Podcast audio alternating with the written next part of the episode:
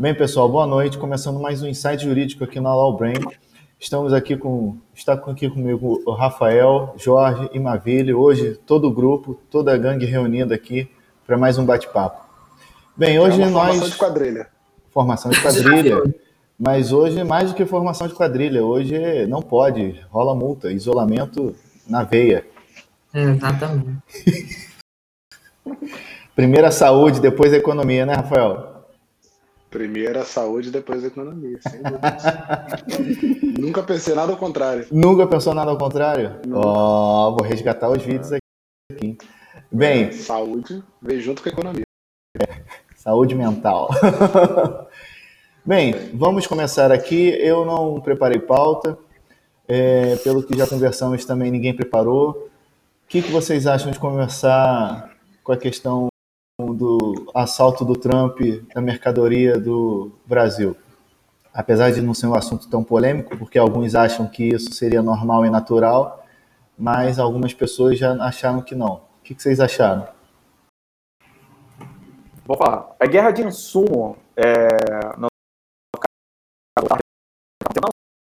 é, Brasil, que está acontecendo a nível mundial, como eu estava comentando um pouco mais cedo sobre a Espanha e a França, né, com força, né, com relação aos insumos, é que, na verdade, toda essa teoria de mundo globalizado e todos nós estamos juntos e tal, a partir do momento em que houve uma situação de risco à integridade física dos cidadãos de né, é mais ideológico. Cada um vem ao seu lado, até porque um exemplo prático disso é que se fechar fronteiras à torta direita, inclusive na Europa, e isso não era imaginável. Né? Então, o discurso de sobrevivência ganhou prioridade. Então, assim, essa situação que aconteceu dos Estados Unidos estar retendo mercadoria que viria para o Brasil, parece que foi um leilãozinho que rolou lá, né? Parece que é, quem pagar mais lá e parece que o vendedor pensou, pô, pensando bem, eu acho que eu vou destinar essa mercadoria. Você se chama mão invisível do mercado, né? É, ela tá forte nesse período de pandemia aí, tá passando a mão em todo mundo e, e, tá, e tá fluindo. Por sinal, né, é, é, bem claro, quem sabe jogar esse jogo da mão invisível de fatores né, porque eu acho que ninguém tá conseguindo fazer uma limonada tão bacana desse limão quanto tinha. Mas é o seguinte, o Jorge tocou num ponto muito importante aqui. É, a, os Estados Unidos não trapaceou. Os Estados Unidos ofereceu mais e a empresa decidiu vender para os Estados Unidos, rompendo o compromisso de vender para, sei lá, que país, acho que era a França.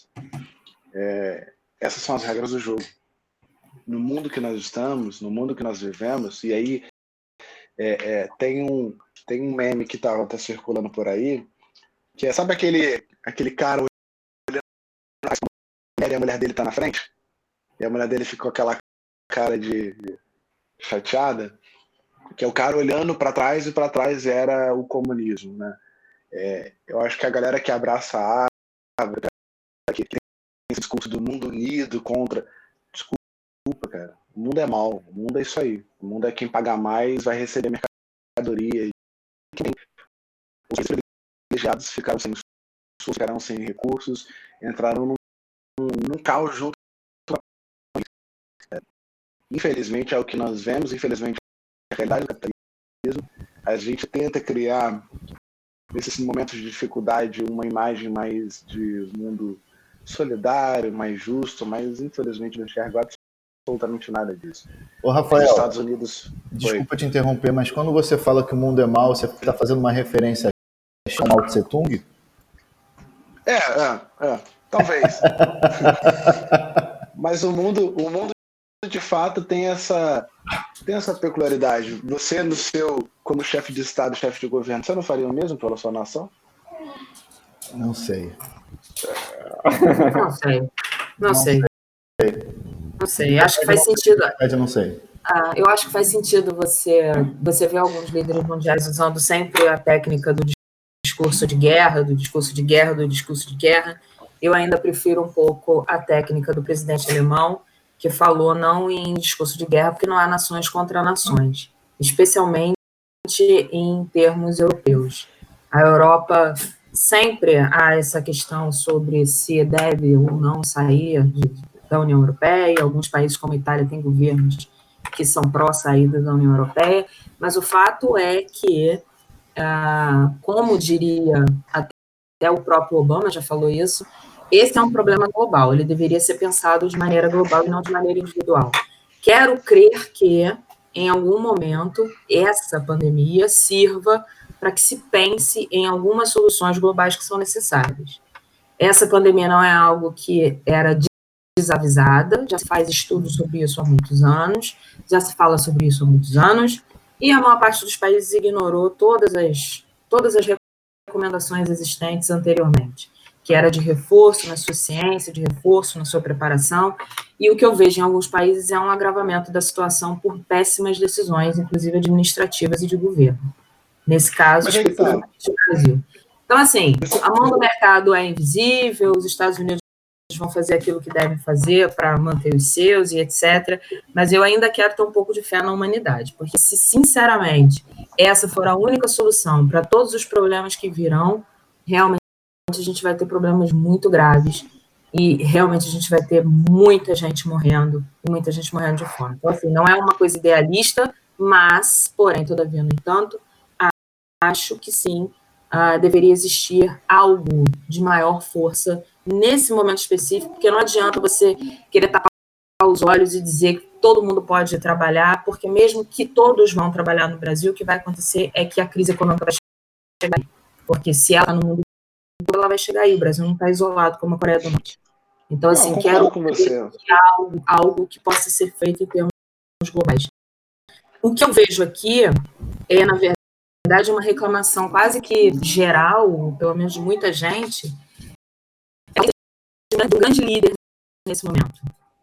É, e a gente, se a gente pensar um pouquinho na Segunda Guerra Mundial, a Segunda Guerra Mundial, esse grande líder sempre foi os Estados Unidos, que tem no momento agora um presidente que, infelizmente, não tem essa capacidade de liderança mundial.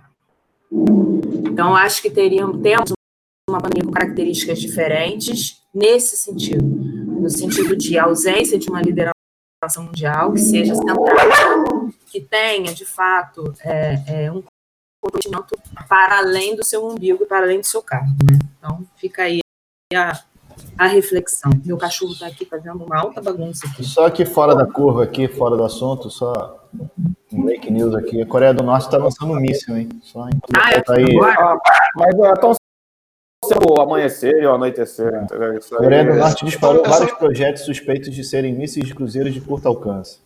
Eu só pergunto para quem e por quê. É, para quem? É, a informação vem dos Estados Unidos, né, cara? Sempre, né? É a inteligência assim, dos Estados Unidos, que dizem que é a inteligência do mundo, aí Complementando o que a, a Mavi estava falando, é só uma situação.